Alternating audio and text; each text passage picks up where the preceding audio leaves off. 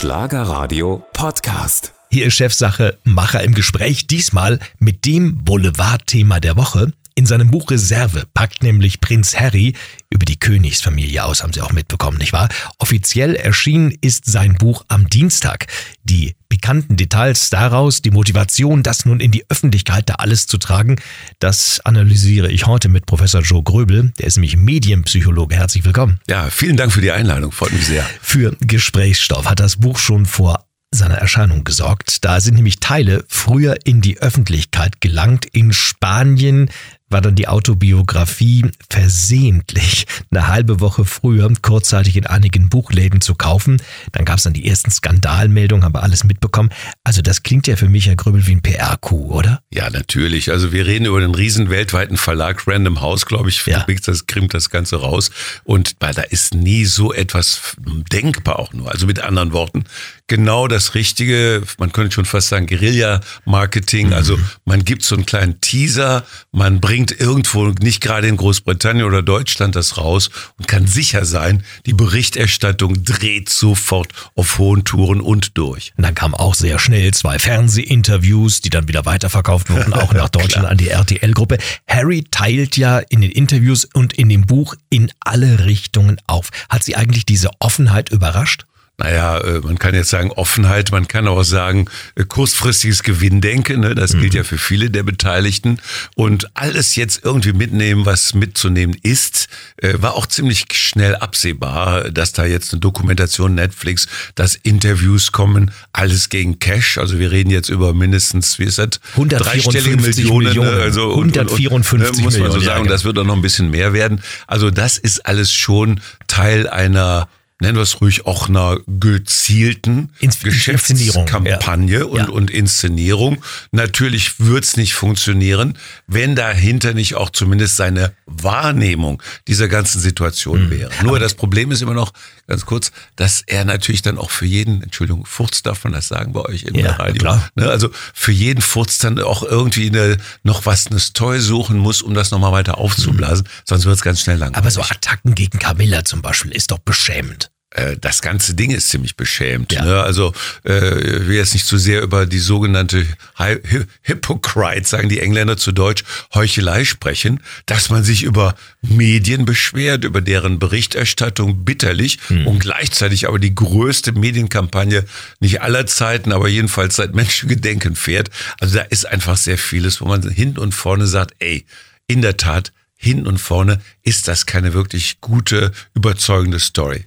Und äh, die Frage, die ich mir stelle, Sie haben sehr sicherlich äh, da tiefer nochmal reingeguckt, bringt denn diese Autobiografie wirklich Neues oder ist da vieles drin, was wir schon aus Adelpost, äh, Neues Blatt und wie die alle heißen, die Klatschblätter kennen? Es ist schon eine ganze Menge Neues drin. Ne? Mhm. Also was ja zum Beispiel extrem hochgejazzt wurde, war diese angebliche oder tatsächliche, vielleicht gar nicht so verwunderliche Auseinandersetzung, körperliche Auseinandersetzung zwischen den beiden Brüdern, Harry und William. Mhm. Jetzt sollten wir uns beide überlegen, ob wir uns nicht auch Harry nennen. Vielleicht sind wir dann auch, auch demnächst reich, ganz genau. reich, keine Ahnung. Aber ernsthaft, nee, da sind natürlich sehr viele Details, die man extrem skandalös finden kann, von dem ich aber eher sagen würde, naja, also äh, es gibt viele Familien, es gibt auch viele Familien, denen Auseinandersetzungen gibt. Also äh, das wird dann natürlich alles hochgefahren, weil im Großen weiß man vieles aus dem Detail werden dann aber manchmal verkrampft, manchmal auch nachvollziehbar die eigentlichen großen Skandale. Ja, aber das erste Mal von Harry zum Beispiel, er 17, sie 36, ja. fast wie bei Es war Sommer von Peter Maffay. Werden, wollen wir jetzt lieber nicht drüber genau, sprechen. also äh, äh, nicht so pikant. Was war denn so das pikanteste Detail, was, was Sie so wahrgenommen haben? Also ich, ich sehe dem Ganzen so mit einem Lachen und einem Weinauge, äh, ich stehe dem gegenüber. Äh, also so richtig unglaublich umgehauen hat mich eigentlich nichts, weil vielleicht hängt das auch mit der Berliner Szene zusammen. Ja. Also er redet von so seinem Kokainkonsum ja, ja, genau. und so, das, das, ist das fand ich schon, also Kokain im Königshaus, also äh, das ist jetzt in anderen vornehmen Kreisen vielleicht auch durchaus nicht so unüblich, aber mhm. äh, es zu tun ist das eine, das dann auch noch so zuzugeben, aber passt natürlich genau zu diesem natürlich notwendigen Enthüllungsbuch, ja. dass man auch solche Dinge mal rausbringen muss. Und Kokain schien ja fast noch skandalöser zu sein als die seinerzeit äh, angezogene Hakenkreuzbinde. Was wir ja immer alle vermutet, was wir ja immer alle vermutet haben, ist so diese Zerrüttung im, im Königshaus und dieses Buch legt das ja offen. Würden Sie jetzt sagen, das ist so typisch Großfamilie?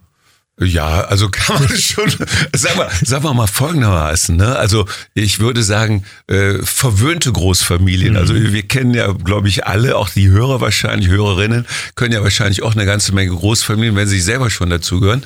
Und also so diese wirklich extremen Auseinandersetzungen kenne ich interessanterweise nicht mal unbedingt aus dem Mittelstand oder aus nicht aus Ärmern, aber da, wo es um Geld geht, wo es um Macht geht, scheint das fast unweigerlich so zu sein. Insofern erleben wir jetzt auch wie eine Art Theaterstück, wahlweise Shakespeare oder auch eine Comedy. Es gibt eine ja. tolle Comedy, The Windsors zum Beispiel, mhm. ist hier kaum bekannt. Äh, erleben wir was mit, wo man eigentlich sagen muss, ey, äh, mit 150 Millionen plus X, ne, da kommt ja Ehre, Kohle kommt ja auch noch dazu, dann sich ernsthaft zu beklagen, dass man ach so schlecht dasteht und dass es einem so schlecht geht.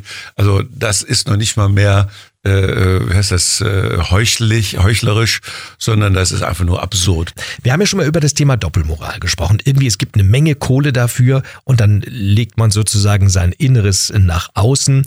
Und Harry sagt ja, naja, es werden so viele royale Insiderquellen immer wieder zitiert, die kommen aus dem Palast. Eigentlich tue ich nichts Schlimmes, sag eigentlich nicht viel Neues. Hat er ja. recht? Äh, also äh, klingt natürlich so, erstmal können wir das ja nicht beweisen und zum Zweiten ist ja wohl ganz offensichtlich, also auch beim, beim ersten schnellen mal durchblättern und durchlesen, ziemlich deutlich, dass da sehr vieles auch doch letztlich nur seine Wahrnehmung ist oder mhm. seiner Getreuen. Äh, in der Regel haben solche Königshäuser extrem gut funktionierende Kommunikationsabteilungen. Und je mehr Leute da in irgendeiner Weise Mitwissende sind, desto mehr kann man auch unterstellen, ab und zu mal das, was sogenannt geleckt wird, also zu Deutsch weiter durchgestochen wird an die Medien. Aber so dieses, äh, ja, das ist ja alles eine, eine, richtige Verschwörung zwischen meinen, inzwischen ja muss man ja schon fast sagen, Feinden in der Familie und den Medien, das geht mir wirklich zu weit. Also ich ja, glaube, das ja den Medien, er gibt ja den Medien auch die Schuld. Ja, also im, im Sinne von, ich, hab, ich mache ja eigentlich nichts Unredliches, Aha. ich packe jetzt hier ein paar Details ja. raus, aber eigentlich sind es die Medien, die ja. uns immer wieder vor sich hertreiben. Also äh, nochmal, äh, man könnte auch ohne weiteres auch gut durchs Leben kommen, wenn wir jetzt nicht solche dicken Deals gemacht hätten. Und ja. wollen wir es mal einfach ganz platt und ganz blöd sagen.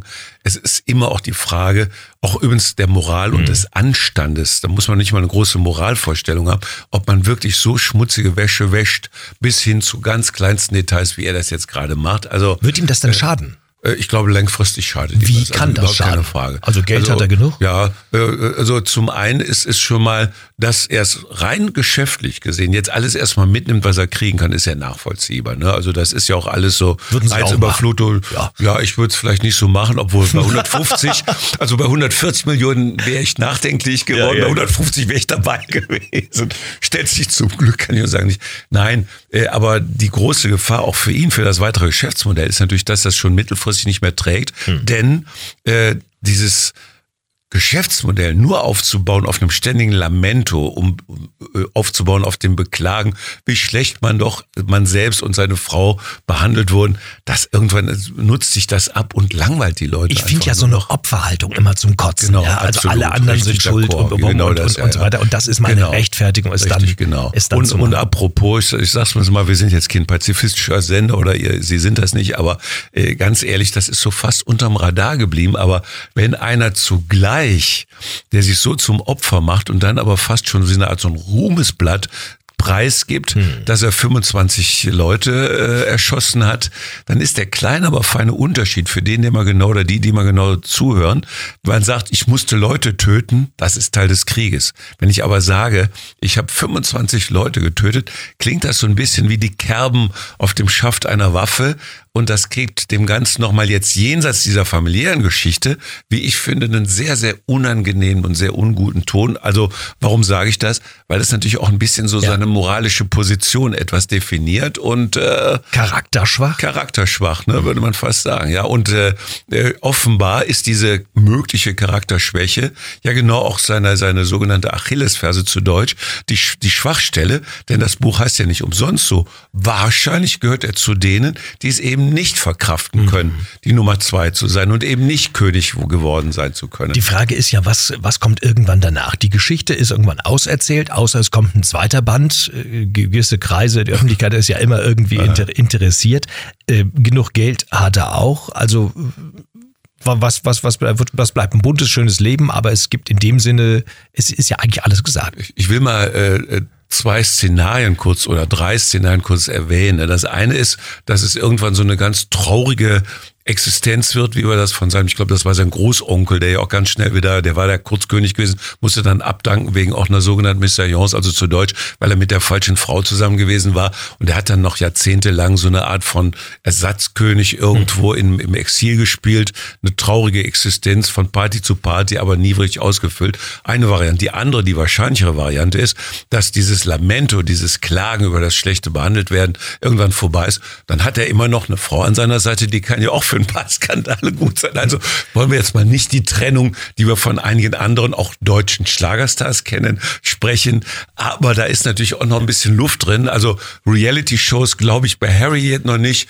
Bei Megan wäre ich nicht ja. so sicher, aber da gibt's ja viele Möglichkeiten in der modernen Medienwelt, wie man sich im Gespräch halten kann, auch ohne immer nur über das Königshaus klagen zu müssen. Alles aus dem Privatleben kommt nach außen, wird uns auf dem goldenen oder silbernen Teller, was auch immer sie wollen, serviert. Und ich frage mich immer, warum machen Leute das? Ein gutes Beispiel, Herr Grübel, aus der Schlagerwelt sind ja Anna-Karina Wojcik und Stefan Bross. Das Traumpaar des Schlagers haben wir vor einem halben Jahr noch geglaubt. Dabei war die Ehe zu dem Zeitpunkt wohl schon zerrüttet. Und was ich mich immer frage, ist, wenn man so im September gelesen hat, Anna Karina sagt, Stefan hat seit Monaten ein großes Problem. Er sagt selber dann, ah, es ist der Alkohol und so. Warum packen die Leute ihren privaten Kram nach außen? Es ist doch beschämend. Also ich finde es auch beschämt. Äh, nun ist das mein Urteil, sollten mögen andere beurteilen. Aber ich denke, dass wir hier einfach über unterschiedliche Werteskalen sprechen und dass dieses Hauptsache ich krieg eine Schlagzeile, Hauptsache ich krieg irgendwelche Aufmerksamkeit, dass das viel viel höher wiegt für diese Leute, für viele Leute, gerade auch Promis, äh, als jetzt so etwas wie nennen wir es ruhig mal Anstand oder dass man nicht schmutzige Wäsche aus dem Privatleben wäscht. Das ist so wichtig offenbar und wird auch manchmal missverstanden, bringt uns ja auch wieder Kohle ein oder jedenfalls Aufmerksamkeit, dass man sich dann auch umgekehrt fragt, naja, sind die Leute überhaupt noch bindungsfähig? Lieben ja. die sich nicht selbst so sehr, dass sie vielleicht gar keinen Partner oder Partnerin brauchen? Also ich habe mich ja zum Beispiel bei Anna Karina und Stefan Moss gefragt, warum verlobt man sich im Fernsehen? Ja, und vor allen Dingen dann noch viel härter für mich so. Und ich gönne denen alles. Die sind beide ja. super. Die haben ja hier auch lange moderiert. Warum heiratet man im Fernsehen? So, die sagen natürlich, wenn man sie fragt, weil wir uns äh, lieben oder geliebt haben. So, aber äh, dahinter geguckt, der Medienpsychologe, warum heiraten Menschen im Fernsehen vor neun Millionen Zuschauern? Also es ist, äh, ich, ich berühme mich nicht dessen, über alles mögliche Bücher geschrieben zu haben, weil gab es tatsächlich ein paar. Aber wir haben schon vor 30 Jahren, habe ich, oder 20 Jahren, ich weiß schon gar nicht mehr, ich bin zu alt, um das noch zu erinnern. 72 haben wir, äh, ja, ja, genau, richtig. Ja. Haben wir ein Buch gemacht, Privatheit und Öffentlichkeit. Und wir haben so seit den 80er, 90ern spätestens gesehen, wie die Grenzen zwischen beiden verschwimmen. Das heißt mit anderen Worten, früher war das absolut tabu. Ne? Man, brachte, man brachte Privates, ist recht peinlich Privates nicht an die Öffentlichkeit, hat sich verändert. Und nennen wir es beim Namen, Privatheit ist allemal bei Prominenten einfach eine Ware geworden. Das hat einen Geschäftswert. Und wenn der Geschäftswert nur die Aufmerksamkeit ist, die Zuwendung in der Öffentlichkeit, die Medienberichterstattung, dann scheint das wichtiger zu sein als eine Liebe oder eine Solidarität oder ein Anstand. Und ich finde das jetzt bedenklich sollen sie es machen, mhm. aber besonders viel Respekt nötigt mir das nicht ab. Jetzt gibt es ja Künstler, die sagen, ob nur Schauspieler oder Sänger, weißt du, diese Trennung und, und diese Privatheit, die ich da ausgeplaudert habe gegenüber Medien, weißt du eigentlich, Oliver, wie viel Follower mir das bei Instagram und Facebook gebracht hat? Also das ist die neue ja, Währung. Das ist die Währung. Äh, nur ob die voller, wenn es wirklich mal dreckig geht und man mhm. vielleicht auch gerne mal auf äh, Leute dann zurückgreifen würde, wie zum Beispiel gute Freunde und auf deren Anstand man bauen würde. Ich bin nicht so sicher, ob die Follower, Follower dann auch noch, Followerinnen muss man glaube ich ja schon ja, fast ja. sagen, ob die dann auch noch da wären, um einen zu unterstützen. Also ist für den Moment immer alles wie so eine Art Instant-Aufmerksamkeit, so Junkfood, Junk-Kommunikation, mhm. prima. Aber ist das eine Basis, wenn man eines Tages beerdigt wird und zu sagen, oh, ich hatte eine Million Follower, steht, steht auf, dem Grabstein. Grabstein. Genau. Toll, ja. Ich bin nicht so sicher, ob dieses eine langfristige Wertschätzung auch nach dem Tode Klar. Oder, oder was ich mich frage, bei Anna-Karina Wojcik sehe ich in ihrem WhatsApp-Status immer die Fotos mit dem neuen Freund, sie auf dem Beifahrersitz, er fährt. Ich kenne die gleichen Fotos, wo Stefan. Ross gefahren ist. Warum macht man denn sowas? Was sagt der Psychologe? Ist äh, nicht eine besonders geschmackvolle Sache Sache. Man macht es deshalb, ich bin jetzt mal ganz bösartig, wenn die Leistung, die man in dem eigentlichen Genre, zum Beispiel was Gesang betrifft oder Songs oder was auch immer, wenn die offenbar nicht als genügend hinreichend angesehen wird, um damit alleine schon prominent zu werden, dann muss man auf solche Gimmicks äh, zurückgreifen. Klar, man braucht das, aber wenn man den Eindruck oder wenn ich den Eindruck, viele auch Hörer und Hörer wahrscheinlich den Eindruck haben, das ist wichtiger als die eigentliche Leistung, die ja immer gut sein kann, weiß ich nicht, will ich nicht beurteilen, äh, dann ist es schon bedenklich. Und Oberflächlich ist es allemal und nicht besonders originell noch obendrein. Sie sind ja auch schon durch die Medien gezogen worden und der Hintergrund ist, Sie waren verheiratet mit einer sehr bekannten Fernsehmoderatorin, ZDF-Ansagerin Heike Maurer. Ähm, damals, als es noch ZDF-Ansagerin gab, später äh, Lotto, Fee, wenn ich mich recht erinnere. Und äh, sie wurden durch die Presse gezogen als der fiese, betrügerische Ehemann. Ich meine, der Bekanntheit hat's nicht geschadet, Herr Gröbel. Aber beruflich hat's mal nicht genutzt. Wobei ich sagen muss, also meine Befürchtung in dieser Zeit äh, wurde durch zwei Aspekte dann genährt. Zunächst mal nämlich, dass es doch eigentlich sehr peinlich ist und ich, ich fand es damals auch peinlich, aber passt gut zum Thema. Ich war natürlich zum Teil auch selbst schuld, denn wir haben jetzt über den Reiz der Bekanntheit und der Öffentlichkeit gesprochen. Doch, das hat Vorteile und ich fand das damals klasse und ich scheue auch heute das öffentliche Licht nicht. Äh, nur, es ist immer so lange angenehm, wie man nicht durch den Kakao gezogen wird und nicht negative Schlagzeilen bekommt. Und hier ist meine Antwort. Ich habe mich damals nie, nie persönlich zu dieser Trennung geäußert. Das hat dann meine Ex-Frau, mit der ich heute wieder ein ganz normales, äh, nicht regelmäßiges, äh, freundlich, freundschaftliches Verhältnis habe, aber das ist dann irgendwann vorbei gewesen. Aber man muss es einfach sagen. Öffentlichkeit, vielleicht ist Ihnen als Moderator das ja auch nicht ganz unbekannt, dass wenn man ein bisschen bekanntere Stimme oder gar ein Gesicht mhm. hat, das hat auch Vorteile. Ne? Man kriegt einen besseren Platz im Restaurant, es kitzelt auch ein bisschen das Selbstbewusstsein. Nur, man kann sich dann hinterher nicht beschweren, wenn es bei negativen Ereignissen auch mal einen auf, den, auf die Nase, auf den Deckel gibt. Ja, ja, ich glaube, Matthias, ich, Matthias Döpfner hat ja mal gesagt, genau, oder, oder, oder Kai Diekmann mit, mit, uns mit, mit dem Fahrstuhl hoch, mit fehlt dem Fahrstuhl ich, hoch genau, und, fährt natürlich und, auch wieder, wieder, runter. Ne? Auch wieder und das runter. ist so. Aber nochmal, das Entscheidende ist ja, es kommt ja dann hinterher noch immer drauf an, wie man damit umgeht. Ja, man kann, nehmen wir Johnny Depp zum Beispiel mhm. und Amber, Amber Heard, Heard ja. das war juristisch natürlich, aber wenn man dann immer noch nachlegt und glaubt, man müsse jetzt wieder eins zurückgeben, äh, dann kann man es eskalieren. So, ist, ähm, aber peinlich. Es das ist peinlich, so finde ich. Das ist dann wirklich die schmutzige Wäsche. Und das zum Beispiel macht ja das englische Königshaus gerade nicht, ne? Ja. britische. Aber lassen Sie uns bei, Herr Gröbel, lassen Sie uns bei Joe Gröbel bleiben. ich versuche jetzt hier rauszukommen. Ich, ich, Nein, es gelingt mir nicht. Sie müssen, Sie müssen uns diese Geschichte nochmal erzählen, warum es zur Trennung äh, mit, mit Heike Maurer kam, weil das ist eigentlich so witzig, denn Sie haben eine Vorliebe für Pizza. Erzähl, ja, das war ja, das war ja das. Erzählen Sie also mal die ich, Story. ich will die Story in, in zwei Sätzen, die natürlich immer noch sehr peinlich ist. Also ich gehe jetzt gar nicht auf die Hintergründe ein. Jedenfalls, ich hatte dann tatsächlich schon verheiratet eine, wie nennt man das, äh, kannte Affäre. eine andere, eine Affäre. Okay, ich, ich versuche immer noch mich um das, um das Wort rumzudrücken. Aber ja, doch, ich eine hatte eine Affäre, so. eine Geliebte und habe dann in einer, in der Frühzeit muss man dazu sagen, in der Frühzeit der Mobiltelefonie, als es so Smartphones gerade schon 97 gab. 97 war es. 97, ja. genau genau, ja. Hab dann irgendwie äh, geglaubt, nachdem ich meiner Frau gerade, ich wohnte damals in den Niederlanden, abgesagt hatte, äh, die im Studio war, äh, dass ich dann heute Abend doch nicht kommen könne und habe dann wohl versehentlich die mir damals noch nicht so geläufige Wiederholungstaste gedrückt und habe dann äh, glaubte einer anderen Frau, in Wirklichkeit aber immer noch meiner Frau, meiner echten Frau zu sagen, bestell doch mal die Pizza warm. Und jetzt kommt das, äh, es ist natürlich, hat Generationen von Männern und Frauen natürlich auch geholfen, etwas vorsichtiger mit der Wiederholungstaste umzugehen und sich viel lieber nochmal zu vergessen. Aber jetzt kommt was Interessantes und das ist dann doch auch ein Kompliment an die weibliche Intelligenz. Meine damalige Frau sagte dann, na ja, das mit der Affäre hätte ich dir vielleicht ja noch sogar verziehen, aber Pizza bestellst du nicht, wenn das eine One-Night-Stand ist, sondern Pizza bestellt man, wenn man jemand schon etwas näher kennt und wenn schon so eine Art so ähnliches Verhältnis da war. Und das ist dann natürlich dann die weibliche Intelligenz, die mir als Mann damals, hoffentlich heute nicht mehr, aber abgegangen ist. Und das war der eigentliche Skandal. So war das. Ja. Sie haben sich dann scheiden lassen und was ist aus der Affäre geworden?